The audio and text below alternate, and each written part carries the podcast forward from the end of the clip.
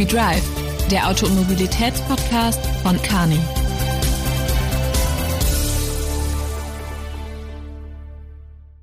Hello and welcome to another episode of We Drive, the mobility podcast from Kearney. My name is Thomas Luk, and uh, I'm very much looking forward to this podcast. I'm talking with uh, a CEO and uh, his journey uh, to a traditional and very iconic uh, company, but also on his pursuit in changing and transforming this company to a new icon. On top of that, we're talking about personal leadership principles, and with that, I welcome you, Jörg Hofmann, CEO of London Electric Vehicle Company. Thanks, Thomas. Nice talking to you. And uh, I think we're talking about like a, a, quite iconic company which has a long tradition and maybe you can help our audience a little bit uh, what uh, london electric vehicle company stands for and why is it actually known because i think most of us have not really heard the name so far no that's a very good point thomas um, it was actually also what i experienced when i was approached um, from LEVC, London Electric Vehicle Company, um, um, my first question was as well, um, well, what is that company about? And and and what I what I what I normally do in order to pick everyone up and saying it's always an eye opener for everyone is I say you know we are uh, the company who is uh, manufacturing the London black cabs because I mean everyone was in London, everyone knows the, the black cabs, and if you refer to that one, everyone knows immediately what we are doing, what I'm doing, and that's the best thing I think to explain that. Um, yeah, you said it's a really, really iconic British brand. That is why I'm really proud to have the opportunity to work as a CEO for that, as a German CEO for that British iconic brand. Um, our roots go back to uh, 1908. Um, a company called Mann Overton started to build the first taxi-like cars, and then we had a, a, a journey of ups and downs. Um, sometimes financial difficulties. The company was uh, mostly known as under the name London taxi company. Yes. Um, yeah, until and by in 2013, the financial situation got really, really difficult, and the international Chinese uh, uh, company uh, bought the London taxi company. Um, and and with that takeover, basically a new strategic direction uh, was implemented. And, and and a new vision was implemented, and, and this led to the fact that in 2017 um, we opened a brand new factory um, in the UK. Basically, by the way, uh, the first electric vehicle factory in the in the in the United Kingdom, yeah. um, and the company was totally rebranded, and the previous name London Taxi Company was replaced by LEVC, London Electric Vehicle Company. You know, which still has a reference to our heritage with the word London, um, but also shows what we are doing now. We are now doing electric vehicles. Yeah, so this is a, a more than 100 years of history, a really, uh, uh, uh, I think, amazing British brand. Um, but you always have to explain what LEVC stands for at the moment. That's quite clear, Thomas. But I think uh, it's exactly as you mentioned. It's a very iconic and heritage brand. I think everyone who who has been in in London uh, or in in the UK uh, knows about this brand and uh, these iconic cars and with uh, with a very um, distinct style uh, yes. styling elements uh, along the decades. I, I, think clearly, and that helps of, of course. And but I also understand, and we're going to um, talk a little bit about it later as well. That we are not only focusing on taxis anymore because no. you're like transforming no. the company completely from the ground up. So yes. um, that's something we're going to cover. But um, um you're on board since uh, February 2019, and right. Um, and then, uh, what were your initial thoughts when they approached you actually and, and talked about that leadership position? Um, what were your initial um, perspectives on this one? Yeah, this is a, a, good a good question, Thomas. I mean, first of all, of course, my, my, my first question was uh, what LEVC stands for and what the company is about. Um, and and and and as, as, as everyone, I immediately found out uh, that it's a former London taxi company um, which immediately made me excited, of course, because I mean, everyone uh, was in London. I was in London many times. I was always using the black cabs, and, and all of a sudden having the opportunity to uh, be the head of this iconic brand and product uh, made me really excited. Um, so I think um, it didn't take me too long to to to make up my mind and and and, and start a new career step. And and one thing is, you know, it's a unique British icon. It's a big honor for me to to be able to lead that company. But at the same time, very important is um, we are reinventing um, um, the automotive industry, and and you know, a lot of companies are talking about electrification, e-mobility, but we are already there. Yeah, I mean, we are really right there. We have transformed our company from a traditional automotive manufacturer to a manufacturer of electric commercial vehicles. So we, we, we are in the middle of the transformation and we are rewriting automotive industries. It sounds quite quite emotional and and, and, and, and quite strong, but but believe me, Thomas, I really mean that. And because of that excitement, I, I, I was quite keen to take over the role and, and join LEVC. Yeah, but uh, but we have also talked uh, earlier a little bit more about um, about our own uh, biographies in that sense and about our our history in the past and so on. And I, I clearly see from you that uh, that uh, the emotional and the passion for the things you're you're standing for, and therefore mm. I, I, clearly see that. But uh, just to be a little bit more precise on, so how long did it take you to make a decision? I, I would assume actually that it didn't take too long because based on your personality, if there is something you think is right and that you have like good arguments so not only um, on the on the um, on let's say the perspective of a company on the solid foundation on the financials but if you also have a good feeling i, I would uh, i would say that you rather are a quick decision maker and move forward. Is that something how you would characterize yourself yeah, it's a good question. Yeah, I think you certainly got it um, um, 100%. And I, to be honest, I think in, in, in principle, I made up my mind within 48 hours. Um, of course, I mean, then it depended on, on, on you know, material things, packages and everything. Uh, but, but, but, but certainly my overall interest was uh, certainly clear and confirmed within 48 hours, quite fast, actually. Yes, I, I, would have thought like something like that. So not not surprising, but it speaks for you. And um, what were the main reasons? I mean, you're now transforming your company. Uh, we're talking about now new uh, business segments, so far away from the London taxis alone, and mm. and then also we're talking about new business model as well. Um, was it already clear that this would be the path, or is it something which you once you took the opportunity, you you started to shape that kind of strategy and uh, forward-looking outlook? No, um, um, uh, for sure, Thomas. I, I base myself that the strategic direction that we are taking at the moment is basically um, based on my my input and, and discussion with the team.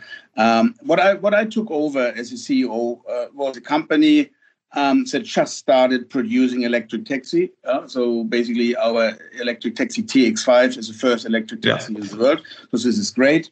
I found a brand new state of the art manufacturing facility, quite impressive. I found a, a later state of the art brand new head office um, close to Coventry in the Midlands in the UK.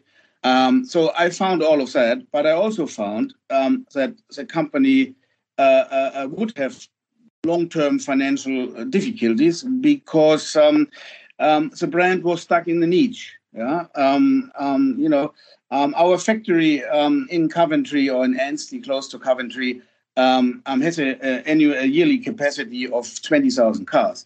Yeah. yeah. and and and I mean, last year, when, when the year before, when I joined, um, we did the best year ever for LEVC. So we managed to sell two thousand five hundred taxis, which was a record. It was doubling from the previous year, so it was a very good flying start. But I mean, saying that two and a half thousand cars, sure. yeah, um, it was a factory of a capacity of 20,000 cars um, and a, a, big workforce. Uh, it was it was immediately obvious to me that this business case can't can't uh, last forever. It's not sustainable. And this was exactly um, the observations that our our shareholders from Geely had. And this is why basically they recruited me to come up with a new a new strategy and a turnaround plan. Um, and it's exactly what we do now. Um, we implemented a growth strategy um, since I'm on board based on two pillars. One is new product, and the other one is uh, new markets. And new product, you mentioned it. We had the taxi, um, but we, when I came on board, we decided to uh, uh, uh re to redo an electric van project. It was a project that was thought about already before, but it was stopped and not further uh, uh, progressed. And I made the decision to take the project out of the drawer um, got the money approved from Geely, and then we we in a record time of 18 months we got our first electric van from basically sketches and drawings on the road. So it was uh, quite good. That's that's uh, actually quite impressive, um, and it's uh, super fast. I mean, everyone who has been in vehicle development, yes. from sketches to to actually yes. having a vehicle, 18 months. We see it also in China that uh, these uh, startups and electronic mobility players, when they launch a new product, uh, it takes uh, around like two years. So with 18 yeah. months, you're still almost a record holder in that sense. Um, but um, and it's still like a question I think like for European or US players and so on why the whole vehicle development takes so long, right? It's uh, it must mm. be a different approach. We also looked into that and we made comparisons. So mm. there is a lot of entrepreneurial and a lot of like paralyzing and uh, but also to a certain degree some risk taking in order to make it work in such a speed. Yep. I mean, that is certainly true. I mean, in, in, in fairness, Thomas, in, in, in our case with our first electric van, which is called VN5, um, as I said, there were already studies done.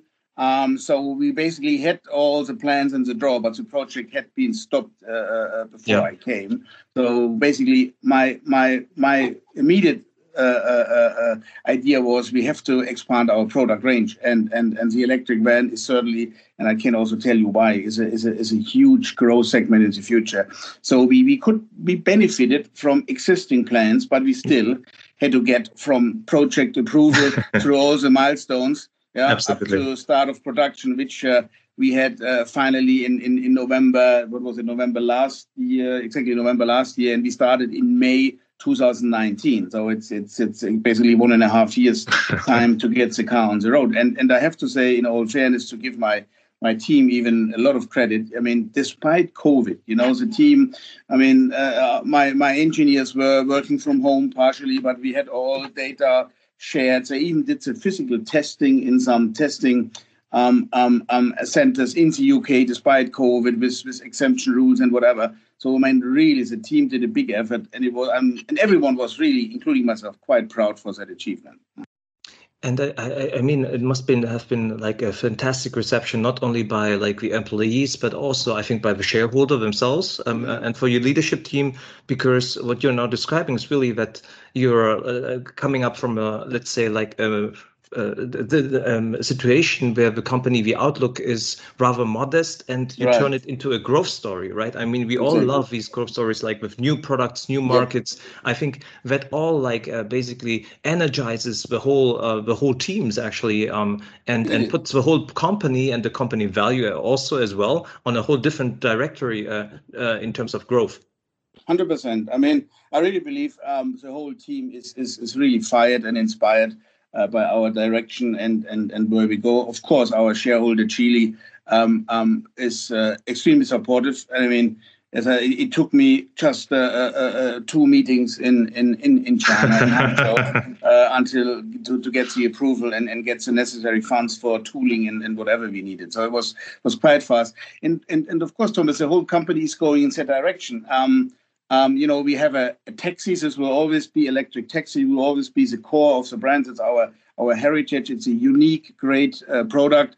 But based on the, the TX, we will uh, we have a shuttle already, but there will be a new shuttle version as well um, very soon. And, and and the other strong product pillar will be vans, electric vans, smaller vans, bigger vans, and there's more to come, which I can't talk about yet. But but for sure um, we put the company on a much broader basis, which is which was really really necessary.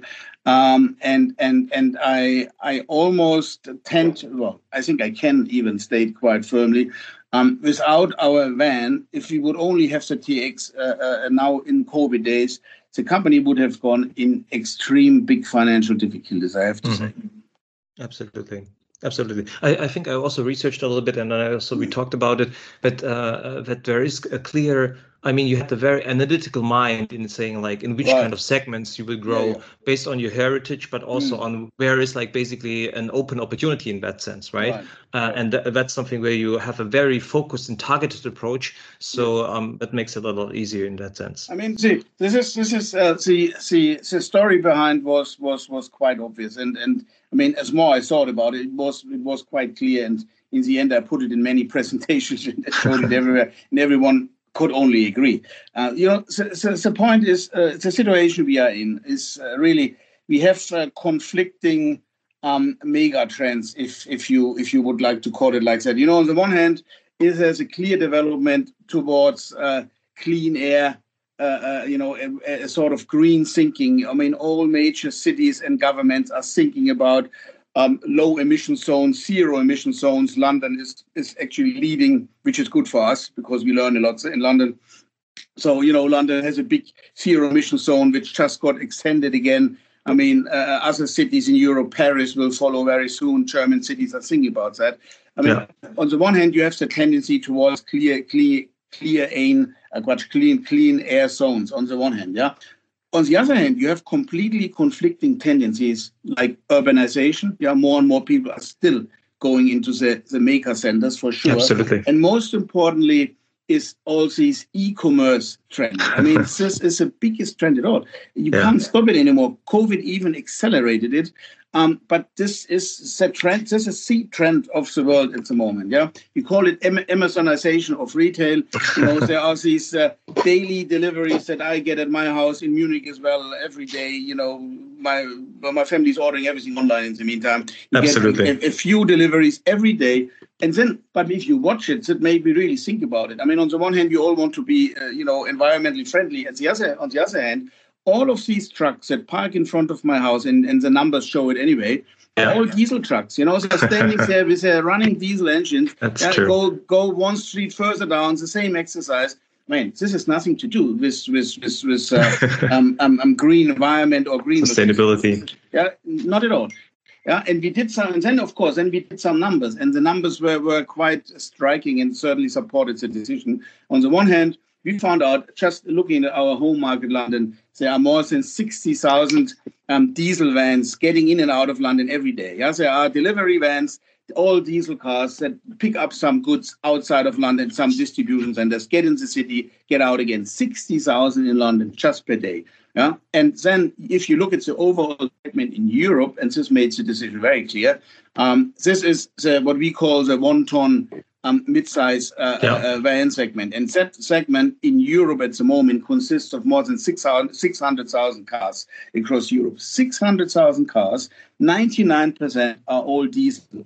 So, I mean, I think really, I mean, I don't want to make it too easy because it's still a, a, tough management decision. But I mean, it's it's it's a sort of no-brainer. If if if you know we are going all towards the green direction, clean air, and everything sustainability, and at the same time, the product that has to deliver all of our goods in the future is all diesel, six hundred thousand. Uh, uh, in, across Europe, this is such a huge market, and so I therefore, I mean, my decision was, or my, my idea was, my vision was quite quite quite simple. We need something to solve that conflict between clean air zones and, and e-commerce on the other hand. And and and this uh, immediately brought us uh, uh, to the idea um, to to to try to build an electric van and continue down that path. So this is a huge growth segment. I mean, there is uh, is nothing wrong in that area, really. Absolutely, I, th- I think clearly, I, I think um, there there is an untapped opportunity in that sense, uh, particularly with the trend of uh, which you talked about uh, the uh, rising e-commerce and in general that our our uh, consumption behavior um, with the online world will lead to even more increase of these kind of services. So, and I also liked a little bit like on, on many business opportunities, it's always like difficult, um, at least for me, um, to say like, hey, um, to decide for for an opportunity or invest in it when it becomes too complex. But if you can explain it in simple words, like in a, in a few sentences, and which we have just now, right? When right. it is a very clear case, and that's what exactly. I like actually in all these investment decisions. It's not like a little bit fuzzy around of uh, some some no. constraints and some future things, but it's a very clear case. Um, and that there is a, a, root cause which we have to solve, where we can basically also um, offer value to the uh, society in terms of sustainability. Um, yeah. And I think then it becomes a very attractive and also, like I think, a very communicative um, case um, uh, to to make this happen. It seems a lot of people understand our case. Yeah, I, I, I, I, trust so. I trust so. As I mentioned, I think it's a very clear case. Um, the only thing, uh, just as a side note, I would also hope that someone like figures out, like with all the carton boxes of paper which we get delivered every day, that oh, someone would, would figure out like a way how we oh, deal with that. don't, don't tell me. That is what I always think every weekend when I'm at home. It's unbelievable. Exactly right. You need a solution to that one, but that's not my business. I have to think exactly, it. exactly. But uh, listen, in, in our audience, sometimes there are some entrepreneurial yeah, minds exactly. and and and that's why I raise it. I think you are now solving like the mobility topic. Let yes. uh, maybe someone else would also then cater for for that side of the equation. I think that would be oh, awesome, and I appreciate. I mean, and you know, I mean, we, we do it anyway already in manufacturing. If I if I look at at, at our uh, factory. I mean, what we do, we use more and more reusable uh, packages. This is a, a, yeah. a, big issue, yeah, because also in the past, you know, if you get all your components from batteries to engine parts, whatever, you know, it's it's all in in in in in, in, in yeah in, in, in paper uh, and whatever, we don't do that anymore. I mean, more and more, we, I mean, it, it's some investment at the beginning, but the business case pays off if you have uh, reusable and uh, uh, uh packages that you send back and forth between the factory and suppliers. It's uh, absolutely something that happens in that area already.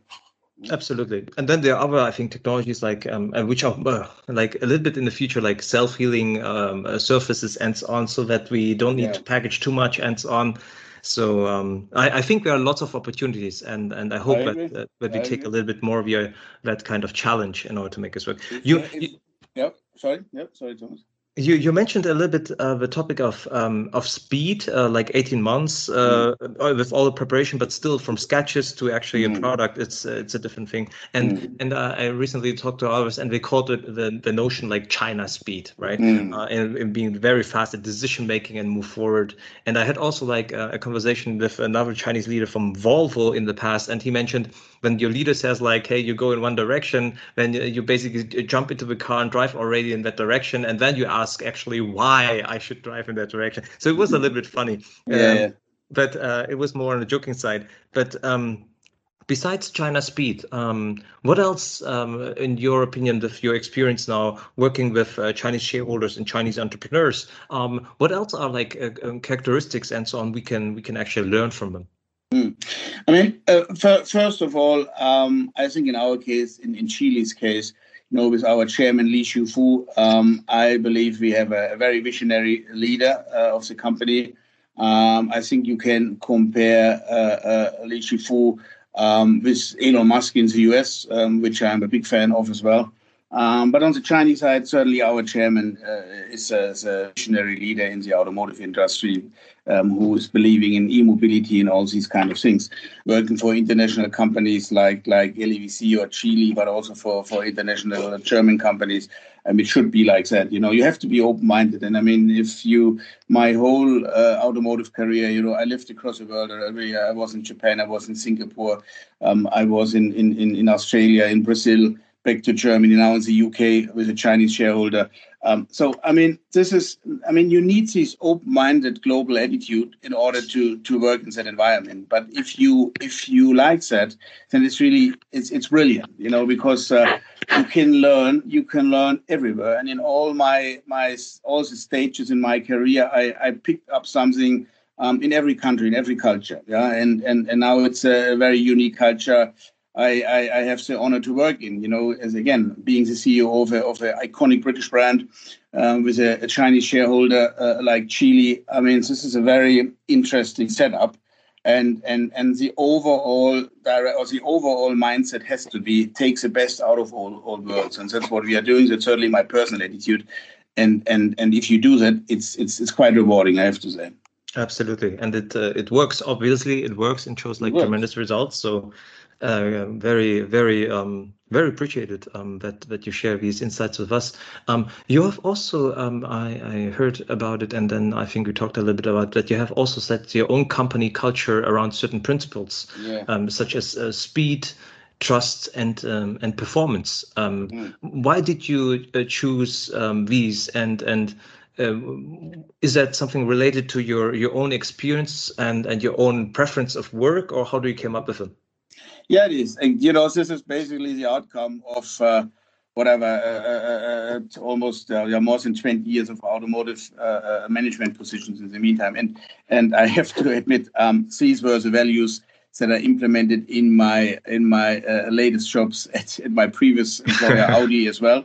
Okay. So these, these speed trust performance values were really successful um, in my previous assignments as well. And and and you know, in say work everywhere. Um, it, because it's a space first of all on my personality, but more important, say proved to move organizations uh, massively forward. And this is why I implemented that in the UK as well and as I did it before in Brazil or in Australia, it also works in the UK. I have to say. Um, and it's, it's it's quite obvious. I mean, you have to be fast. I mean, I personally uh, would would would uh, uh, uh explain uh, would would describe me certainly as a as a fast person and as a as a, as a person with speed, and that's what I expect from my team. Yeah, um, and the beauty that we have at LEVC is, and this is what I, I, tell my management team and also my staff all the time, we should be a speedboat. Yeah, we should never be a big heavy tanker who takes uh, a year to turn around. We are really fast. Yeah, and and and uh, we should be faster than our competitors. Um, and I believe it works quite well. And the people get faster all the time. We are not there 100% yet, but we certainly have improved a lot in the last two and a half years. Um, trust for me, Thomas, is is is actually maybe even the most important value because I, I believe, yeah, this I have I have uh, I have taken over an organization at at, at, at my previous employer, um, which was rotten. I have to say, rotten from mistrust. Yeah, wow. and and and an organization where gossip is everywhere, you know, where people are, are politically working behind the back of colleagues or management colleagues I mean, this is this is clearly doomed to fail. Very yes. clear. Yeah? So trust and, and based on that experience that I did in one of my previous assignments, yes. I, I, I learned immediately how important it is to have a, a, an organization of trust and belief. That's this is so important. And I and and you know when I started LEVC, I one of in one of our first staff meetings that we do every month. I told all employees about these values and and and trust. I I explained as a, a two way thinking. On the one hand, trust means you know we trust you as employees. Yeah, we trust you. We said you are loyal to us. We also believe that you um, um, and your colleagues work to, together in a trustworthy way. But on the other hand, it also means that you can trust your employer. You can trust us, LEVC, the management team, so we look after you as much as we can. Yeah, yeah. so the trust principle is, is is for me huge, and this is even something that I I still take up quite strongly in in in, in external business relationships. You know, with customers, with clients. The trust issue is the biggest asset that we have as a human being in business. That's what I firmly believe. Once you lose someone's trust, you lose everything. It's over. So, yeah. yeah so I, I, always tell my managers, guys, this is the most important asset that you can bring to the table. Trust and trustworthy, being trustworthy to your partner. Most important thing. Once you once you you have done something wrong that you lost that one, it's done. It's the same with our with our mother company in China. You know, it's so important to build trust. To that say trust us that we can trust them. This is a, a daily conversations that we have about trust, about about partnership. This is so important in all areas of business. And finally, performance. Of course, performance is a key. I mean, I I, I need and I, I and I, I claim a performance-driven company. I mean, in all in all openness, uh, Thomas, I have to say, uh, after I came on board, I, I had to replace the whole management team uh, with the exception wow. of one person, yeah, because they did not meet these um, these uh, values. Uh, they didn't meet speed. Maybe they met the trust one, but they didn't meet speed, and they didn't certainly meet the performance one. Um, and and of course, I mean, performance is a key in business. Yeah, everyone has targets, and everyone has to achieve targets. And if you can't achieve it, you need to work on a plan or have to to come up with a solution. But but performance is a key. Otherwise, a, a, a business organization is not able to survive. Yeah. So this is something um, that we are pushing a lot, and and certainly have gone a long way in the meantime. So. I mean, these values are based on, in a nutshell, are based on business experience over yeah, in more than, than 20 years of automotive management positions. And and they worked before, they're still working. And, and it's uh, very important to change an organization using these principles. No, but I think it's a great fit because, um, as as you mentioned, it's uh, something which you developed over time and uh, surfaced as a as a, a, proven system, and then also that now with uh, the Chinese shareholders and with uh, with now the strategy which you have now in place, um, it's it's good to see that it also requires exactly that kind of mindset, exactly. that kind of speed, and so on. So I think it's a great fit in terms of like how you like to operate and what you think is are your strengths, and on the other side, what this mission and this uh, opportunity actually requires actually to be successful. right? 100%. Um, I, I couldn't summarize it better. You're exactly right. So I think that, that combination is nice to see, but it's a really good fit in terms of like capabilities. On the other side, what I also see with speed, trust, and performance, I think they also rely to each other because how can you be fast if you cannot trust, right? Yes. If if we now talk about and we change direction, then the others need to fi- uh, follow us immediately and trust us in the decision, and then later on when we have time, we're gonna explain and, and the rationale and everything. 100%. But otherwise, 100%. if they don't trust us, then then they will start stop working for a second and they will be paralyzed and then yep. we have to still uh, convince them and after convince them we have to energize them and then we start moving. So we cannot be fast right? So it's really the the three uh, um, principles actually work hand in hand actually um, and are depending on each other no, hundred percent. Um, um, so this, this is exactly true, and and you know you have to you have to use it in, in, in daily business. I mean, um, when I when I, I came on board at LEVC and and and and we did our our growth plan, and it, it became apparent, of course. Um, unfortunately, it was a very difficult decision that we had too many people on board um, for the volumes that we are able to sell. Yeah. Um, and and of course, I mean, uh, this is certainly not nothing that you maybe that you don't that you like, like as a as a as a uh, executive. is the worst thing to do. But the decision was that we had to um, reduce our our our staff by well almost twenty five percent, so which was quite a substantial number of people. Absolutely. Um, but you know, based on the principle of trust, and this is the most important thing, um, you you can deal with it in a let's say in the best possible way. Yeah, because what I, what I did, and this is a, a clear principle of communication, uh, openness, and trust. Yeah, I mean, I, I, I, I, had a meeting in front of all our uh, uh, thousand employees at the time. Yeah, and and and I clearly said, you know, guys, this is quite obvious. You know that the financial situation not the best. Uh, if you go on like that, the company will certainly have a, a trouble in the in the long term, midterm future. Um, therefore, we have to do some tough decision. And I explained some the situation where we are and why and whatever and what the future plan is. And I tell you, I mean, so people were not really happy and didn't didn't scream as they do sure. today. You know, they sure. do today now, but they didn't at that time because it's oh shit, this is really uh, bad days.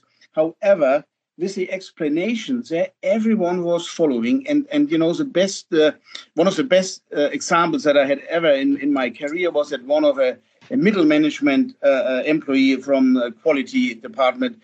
I mean, he he knocked at my office. He came in and said, "Yeah, can I quickly talk to you?" I said, "Yeah, of course, come in." And then he was saying, "You know what? I'm not sure whether you're aware. It's my last day today. I'm leaving. I have to leave. I was told to leave."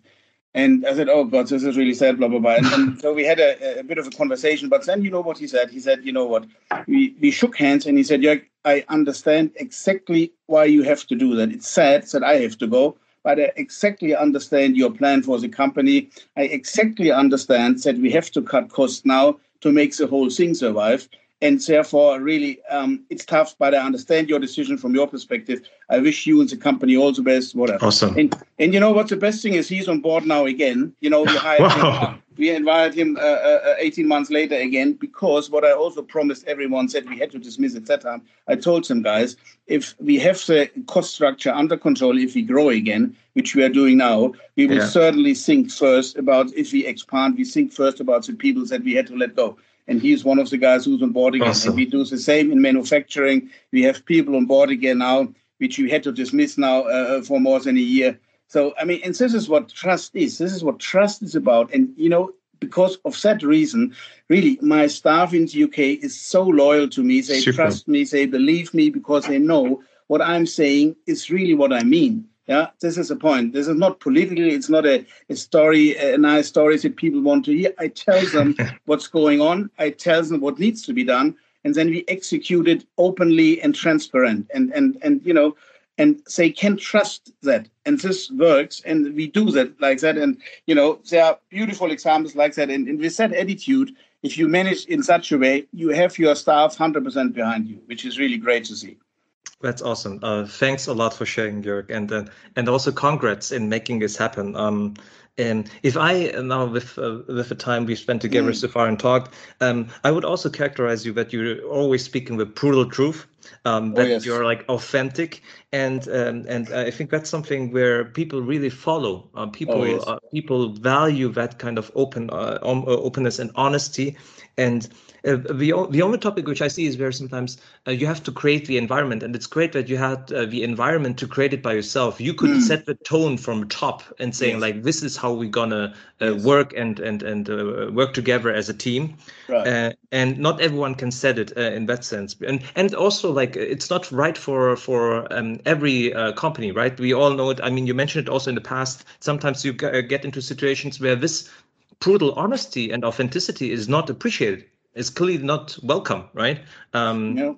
And it's it's great to see that there are people like you who are creating these environments where people can actually um, uh, develop and uh, create their own career path and have these kind of uh, opportunities and openness to to to be themselves and and to live along these values. So. Uh, that's, a, that's a good point, Thomas. And if I if I may add to that point, you know, thinking again about about our uh, uh, parent company Geely and, and how to deal with them and whatever. You know, this is also it is also respected in, in, in our parent company. And I, you know, I worked in Japan before, and it was also respected there. And you made the point. Um, you can certainly summarize it authenticity you know being authentic this is uh, my own personal dogma being authentic as a leader that's the key yeah and and and i expect my my management team to be authentic to their people and this is so good. And you know and, and even if you speak to chinese colleagues or in the past to to to to uh, japanese colleagues or wherever or brazilian colleagues where i was working you know it always works. And i always say to people guys don't, as a German, try to be a Chinese. You will never be Chinese. This is ridiculous. You know, you can it say is. ni hao. Yeah, but this is great. And they say ni hao, but you will not learn Chinese properly unless you live there. I mean, don't even start that stuff, you know. And you shouldn't be a Japanese because you're not a Japanese. A Japanese. I mean, I spoke Japanese in the end when I lived in Japan, but still, I was never a Japanese. And the Japanese were happy, and the Chinese are happy to see me not being and not trying to be a Chinese or Japanese or Brazilian because we are not. Yeah, we are Germans or you are British or whatever, you're American or whatever you are. Yeah, open minded, cultural sensitive. That's the most important thing. Yeah, you have to have your antennas for other cultures so that you're not too brutal and not too straightforward. That's really important. But otherwise, try to be authentic and don't copy uh, a different culture. Said you can never meet this doesn't make any sense, and this is a kind of of of of I wouldn't I wouldn't call it secret, but a kind of principle that I always uh, followed and said so far was apparently pretty successful. I think it's a very good a good advice. Um, it shares like my my uh, my experience also like when I had uh, a couple of negotiations in, in, in China with Chinese counterparts yeah. and so on, and it was like a mid-sized company, and they're not prepared. They they tried to be so much Chinese that the Chinese actually used it as a counter technique. Actually, they they would use oh you read someone about not losing face, and yeah. so you cannot do that in the meeting and so on. And and uh, the, the, German um, negotiation team was so uh, so hesitant, uh, so fearful about making any mistakes, so that they yeah. The end lost everything in negotiations. It was crazy. It was like uh, it was really hard to see, and then I had to I had to jump in and, and clarify a couple of points. And then I even more because I'm like I mean I'm a Chinese heritage, so both of my parents are from China, right? So yeah. I had to behave non-Chinese in that meeting in order to set things straight. So it was um, awkward awkward situation, but it's really the case. Good observation. Exactly right. Very good. Yeah. Mm-hmm. Yeah. You have to be your, yourself. Um, but also when you when you choose your team, I think that that's also an interesting part now. Coming to these principles and so on. Um, uh, one one tip which I uh, got from Elon Musk is that he said basically, hey, if you do recruiting and so on, you ask them about the hard problem, and then you ask them exactly how they uh, solved it. And if I can tell you in detail how it works, then you really see that he has done it, and how he mm-hmm. has done it, right? Because otherwise people say, I have done this and I have a bad role, mm but it all doesn't matter because it can be all only on paper. So, yeah. uh, what is something you do basically in recruiting in order to figure out whether mm someone uh, yeah. is uh, feasible to uh, deliver against uh, speed, trust, and performance? Yeah, no, I, have heard uh, I've heard about the approach from Elon Musk apparently asking concrete question, ask people to solve it. You know, I'm I'm, I'm not sure whether whether this is something um, that is really that good. I certainly don't use it because I believe if someone is is fixing one problem, doesn't show you that he is, for example, following speed trust performance just because he finds a solution to an individual problem. Yeah? yeah? I mean, for me, it's very much around personality. I have to say, in, in, in more than 20 years of, of automotive management experience now, um, I tell you, um, in if you are in doubt, I hire in the meantime people for management positions that I believe have the right personality, even if I'm not 100% uh, convinced about the skill level. Yeah, mm-hmm. Because skills you can learn. I mean, skills, if you are smart, if you are a smart boy, a smart girl, I mean, you can certainly learn things fast and catch up. This is not the, the issue. But if your attitude, your personality is not right, you will not be successful. Yeah? So, um, in the meantime, for me, personality is a more important recruitment um, criteria than skills, than real skills. And this is what I'm what I'm doing. So I, I really talk a lot about exactly these things uh, about performance, about speed, about trust, how they behave, also how do you deal with your people. I mean, and and, and have sometimes kind of political discussion, yeah, just to see uh, what what kind of mindset someone has. Yeah, and I use rather set approach and focusing on, on, on questions about pricing structure of the commercial segment or something, you know, yeah. because this is what you can learn, what you can find out. But your personality is a key, I believe. You cannot change so easily. It really yeah. shows. Yeah. And what I always do, also, Thomas, uh, I shouldn't forget that. I always, I always uh, try to provoke people a bit by asking or by by by painting a very bad scenario. You know, I, I, talk heavily about the pressure that's going on, about the speeds that they have to do, about the working hours, whatever, which yeah. is it's not not as bad as some. Yeah, yeah. You see how they react. You exactly. see. Yeah, but if, some, if, someone after these interviews is still excited about the job and the challenge, they're certainly the right people. You know. yeah. And the other ones you have scared away, Jörg. exactly, but they were wrong anyway. So, so certainly. Huh? Yeah. Exactly. No, but but I say exactly the same thing because I, I also like staff my teams or hire uh, uh, amongst a lot on attitude because I know exactly. if a person has the wrong attitude, I can tell you, no matter yep. how smart he is, I will have problems. I will have nightmares like uh, how 100%. to talk to this guy and make him do the things I would like him to work. Yep. So it, it's really critical. Even though he's like most competent, what on earth? I, I it's just not working. And and the, uh, what also is like interesting is figuring out someone's attitude and personality is actually again pretty fast right? It yeah. doesn't take like two days. It takes like 30 minutes and you know it already. oh, 100% i sometimes believe after 10 minutes i know whether someone is right or wrong really i tell you. I think so. This is uh, exactly. Just the first few sentences reactions uh, body language uh, uh looking at someone's face looking at certain answers. I mean you come to a con- you can come to a conclusion quite fast, of course. But still, I mean, in all fairness, um, and and and this is something you you still don't have a hundred percent success rate with recruitment with all the experience. And I always get I always get get get. Uh, how can I say? I, I always feel well when I when I think about you know the Jack Welch, the former CEO of, of, of General Electric. Yeah. I mean, if you read his his famous book, um, um, am winning. It's exactly that. He was saying even after 30 or 40 years uh, being top manager at General Electric, I still have an almost 50% failure rate. I, I, I, tend to say my failure rate is certainly not that high, but uh, yeah. still a failure rate, unfortunately. And I, I think there's another um, principle which I, I, I, from my experience, I can say it's true, is when you figure out it's not working, you should let go early. You should not wait. Oh, yes I, this is a very good point. I just had a discussion about that topic yesterday, so it's a very good thing. Hundred percent, hundred percent. If you are in doubts, it's good for both parties not to get it drag on and see and give another chance. Because I mean, you will come to the same conclusion just three months later, which has a damage then for the for the company, for your reputation, for the other person as well. So, hundred percent right. If you see it's if you have big doubts, just act and, and execute, unfortunately. But what is also important, and I praise myself for that as, as, as well, Thomas, is really, I mean, you still have to be fair. This is, uh, you know, I had, I had to do many difficult decisions in my career, but based on the principle of trust, I think this also has to cover that part as well. Yeah, if you have to do a, a tough decision, if you have to uh, separate from from an employee. Um, I mean, you always have to be, and you always should be fair. They are still human beings. They still have a family at home. They still have to pay their mortgage, whatever. So I mean, uh, I always still see the person in in in, in the job, and and and whenever you have to do the tough call, you have to treat people fairly, and and this is certainly something. Um, as, as a principle that I always follow through my whole career so far. It's quite important.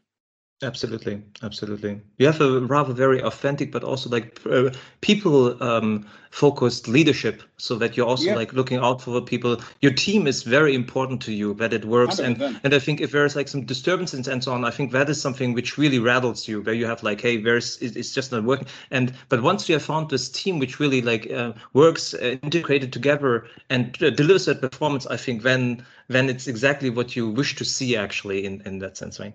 Yeah, hundred percent. You know, this is a good point. I mean, it's a, team around me, my my direct reports. It's it's uh, it's always. I mean, wherever I was, it's always growing like a like a team of friends in the end. Yeah. Um, and, and one of my biggest disappointments that I had one day in a, in, a, in, a, in, a, in another assignment is really is that one of these peer group, one of uh, my guys decided to leave us. Yeah. Uh, and, and and this was amazing. It was for me like a personal, like I I, fe- I felt personal offended and personal disappointed betrayal. You know, and, and, yeah, and, and, and, and, and the person who left, actually, he was quite shocked about that. And, and, and he was really feeling bad in the end because he didn't think about that.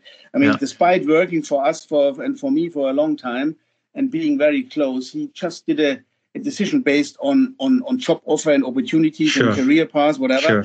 And I think he was also quite shocked in the end uh, about my reaction, about the whole thing, and he felt really bad. But I, yeah. it was amazing because I felt personally, yeah, really disappointed because um, I understand. Yeah, this this was not like le- losing an employee; it was really like losing much more. It was yeah, quite interesting experience. thanks for sharing, Jörg. I think it's very personal. Um, I understand that principle a lot because what you're talking about is loyalty you're yeah. talking about loyalty oh. and, and and that that was like breached in that sense and 100%. it's just, and it's the same with me I, I also i always look also that i would like to get a certain loyalty i'm loyal to my team but i also yeah. would like that my teams are loyal to me mm-hmm. and but the thing is like loyalty is is hard to uh, hard earned. It's hard mm. earned uh, stuff. And even though if you do everything from your side it doesn't mean that that you will get it. Uh, so it's a very tricky 100%. tricky thing. Yeah. Yeah 100% and what you learn from these discussions is, is as well you know that somebody is saying you know god this is really terrible and i know it's maybe wrong whatever. But you know if i get uh, 30000 euro more you know, I, I, I, still have to pay my mortgage and whatever. So, God, I have to do the decision. That's the point. These are sometimes things that are beyond your control. Unfortunately, you have to it accept. Is. Uh, it is. It is. We have to. We have to live with that. It's a learning experience. But yep. yeah, great to see. Maybe um, uh, last, last two sections uh, in our interview, and it's been like an amazing, amazing conversation so far. Um, uh, you you had a statement on our company creates trends rather than following them. So now mm. we're talking about your secrets, your on, uh, on your company business secrets. So what kind of uh, strategic moves do you have in mind, which which nobody will expect? Or and I think you also mentioned a little bit on software digital businesses i know that you have also like a couple of uh, your teams working on on these areas. Mm. so now it's your time to disclose what your secrets are. Oh yes this is why we should maybe do that quite fast and i mean if i first of all to myself i would have secrets may i, I wouldn't maybe work anymore or, I'm, I'm, not sure. Uh, so, so, so, the point is quite clear. Um, um, in our business, um, I believe we identified a, a, clear trend, a clear tendency with green logistic and electrification into commercial vehicle areas. This is a, certainly a, a, key area that we identified as a, as a great growth path and growth story. And I mean, um, I can't say too much, but, but of course, um, it's not a secret. I mean, yes, it's a secret, but um, this is just um, the, the products that we have in the pipeline. The new products that we develop is certainly uh, uh, a key for the future. Yes, this is uh, uh quite quite clear. Um, and there's a lot of things that you can do. Maybe some unexpected things where people really say, "I didn't, I didn't expect a former London taxi company doing that." yeah. So now we are into taxi and shuttle business. We are now in the small van business. Um, but I mean, intentionally, I defined our business model as electric commercial vehicles. And without saying too much, you know, there's much uh, smaller stuff available um, even new segments, small segments in the commercial area, um, and there are much bigger things uh, possible. So, um, and this is what we are investigating. We have two very concrete projects in the pipeline. I think, uh, yeah, I think they will be both quite, quite uh, uh, unexpected. Um, and and but I can't say too much. But that's quite important that you have to that you make up your mind. What is a the, the really the, the, the killer product that you can still introduce. That's certainly something. What you mentioned with uh, um, um, new business areas, I mean, yes, uh, one year ago, I set up a, a, a little area in our company called New Business, um, and and I mean it is it is clear. You know, we just sold in March of this year. We sold our fi- number five thousand taxis, the five thousand TX. Yeah? Um, and if you if you think about that, I mean, um, our 5000 TX so far, we did some some statistics about it. Um, we believe drove almost 190 million miles around the world, yeah, which is about uh, it's, a, it's a nice number, 7,500 times uh, uh, around the world. So, and then you think about it, if you have products that circles the world seven and a half thousand times, um, there must be some usage of it. Of course, yeah. First of all, we believe our product is very reliable because it has been driven extensively and the quality should be therefore quite good. So this is clearly good. Um, however, what we think about, what I think about is there's a lot of data available, and especially now in our in our time of digitalization of, of cloud and of cloud and data and, and, and, and everything. I mean, you really have to think what can you do with that. I mean, with uh, uh, 190 million miles, um, there is a lot of information that you can use these days, and this is what we are doing now. Um, we are we will launch with our VN5 van in Europe now in June a telematics offer um, where the data that the car uh, is delivering can be used by the owner in certain ways to give some ad- advice about about charging the battery, about about uh, uh trip management. You know, for delivery companies, um, if they if they put in the address of five customers, they have to deliver something um, the computer basically suggests them the best routes, the most efficient yeah. routes, these kind of things. And there's, but this is just the basic stuff. There's much more, and we are investigating a lot of new business areas and new business models and profit opportunities in that area based on the extensive data that we have. So there's a lot of things uh, that you can do in the future without saying too much how far are you on, on this journey? And uh, are you in the exploration state or do you have already concrete projects I mean, the, which you want to sim, not simple but the telematics thing we, we already launched now as i said with our van in europe. We have the launch of our uh, van in europe now in june next month um, so where we we have the yeah uh, um, where we launch the marketing campaign and get the car on the road um, and with the launch of our VN electric van, we will launch our first telematic offer. So this is what we have already done. So, um, and uh, yeah, and then but there's much more to come in the future because you can do much more things with the data. Perfect. We will definitely watch out and uh, and look out for for these solutions and then be surprised with that. Um, exactly. Maybe uh, lastly. Um, because uh, you're so entrepreneurial and you you had to have this in your DNA in order to make this work, right? And and also I know that you have like a long history actually in sales and marketing. Mm-hmm. Um, so business deals and deal making. Maybe a tip for our audience. What is your your secret? If if there is something you really want to close, um, what is there what you like pay a lot of attention to? Yeah, I mean, um, well, uh, let's say a very rational answer would be uh, but this is still true. I mean, you have to identify the right customers. This is this is uh, really important. This is a just rational uh, approach that you have to do, especially when we are talking about our new electric van. We had to learn some lessons uh, when we launched the car in the UK, and we use this now for Europe as well. Um, you have to exactly define um, where your product stands. Yeah, because um, what we find out, you know, on the one hand, everyone talks sustainability, green, and whatever. But on the other hand, you know, nobody wants to pay the price for it. Uh, this is a very interesting thing. Um, that's a kind of paradoxon. You know, everyone is talking, but when it comes, you have to pay five thousand euro more for a, a battery-driven car. Then you know the argument uh, gets a different one. Uh, so, I mean, this is what we learned, and and and um, what brought us to the conclusion that we have to target the right companies and the right customers, which means in our case, customers that uh, have to drive longer ranges because with our um, um, range extender technology, you know, we have a, a range up to 500 kilometers and, and, and which no other electric car can achieve. So you have to you have to target customers who are also prepared to pay a slightly higher price for more mileage. Yes, this is really important, and and for not having range anxiety. So this was a key thing. You have to define, um, identify your customers. Otherwise, you're wasting your time. That's a rational one. But on a yeah. on a more on a more personal one now again, and, and if you talk about uh, personally how I do approach yeah. these kind of things, I mean I'm coming back again to my old-fashioned value of, of, of trust and loyalty and, and, and open open mindedness. Um, it's really important you have to build partnerships in business and in everywhere. You need you need to have partners in your employees. You need to have partners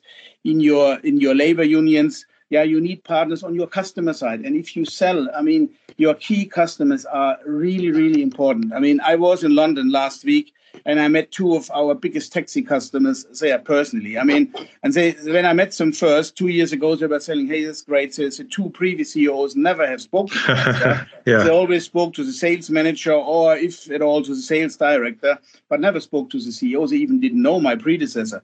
Yeah, but for me, it's really important. I mean, it's always on my list. My my PA, my assistant, always knows when I'm going to London. I'm certainly put uh, uh, uh, one of or two of our key customers on the list.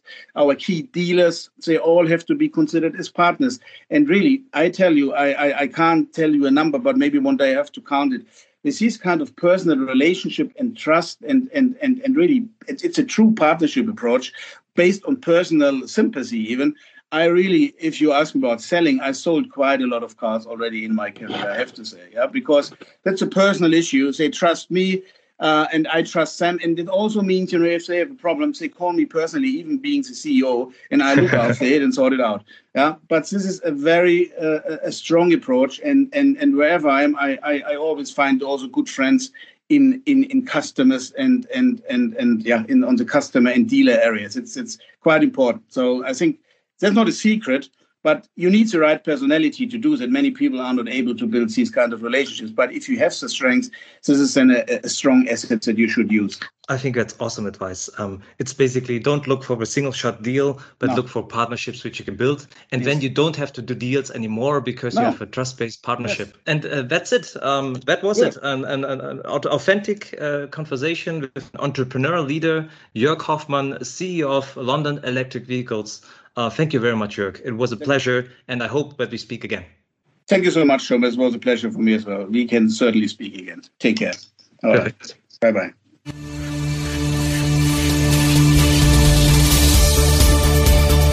We Drive, der Auto- und Mobilitätspodcast von Kearney.